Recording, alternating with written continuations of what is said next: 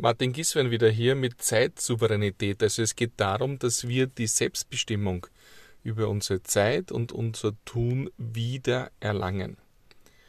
Und die nächste Technik, die wir hier anwenden können, wenn wir wissen, was für uns wichtig ist, wo wir unsere Prioritäten setzen, ist, dass wir keine langen To-Do-Listen aufbauen. Wenn etwas, was unseren Prioritäten entspricht, innerhalb von fünf Minuten erledigbar ist, dann machen wir es sofort. Ein Arzt beim Termin für die Kinder, eine Buchung absetzen, äh, eine Frage stellen, ein E-Mail schnell schicken. Wir machen das sofort. Wir sagen nicht, ich mache das einmal später.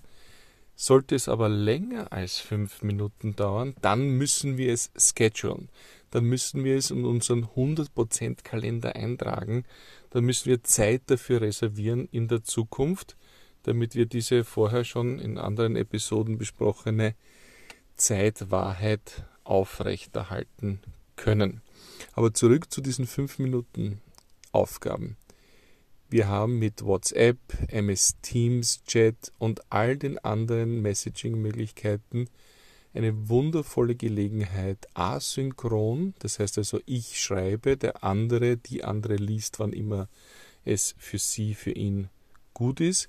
Wir haben mit dieser Möglichkeit wirklich eine Chance, nicht Tasks zu generieren, sondern Tasks, Tasks abzuarbeiten. Und das ist ganz, ganz wichtig. Sollte es länger als fünf Minuten dauern, dann machen wir es nicht. Nehmen wir aber immer unser Smartphone, das wir ja, glaube ich, alle ziemlich viel mit uns mithaben, heran, um diese Lösungen sofort zu gestalten. Ähm, diese Methoden bedeuten aber, dass wir unser Verhalten ändern, richtig? Und dass wir ins Tun kommen, statt ins Planen oder Aufschieben. Und das ist eine Art und Weise, die nicht alle von uns gewohnt sind und die ich mir auch über Zeit angewöhnen musste.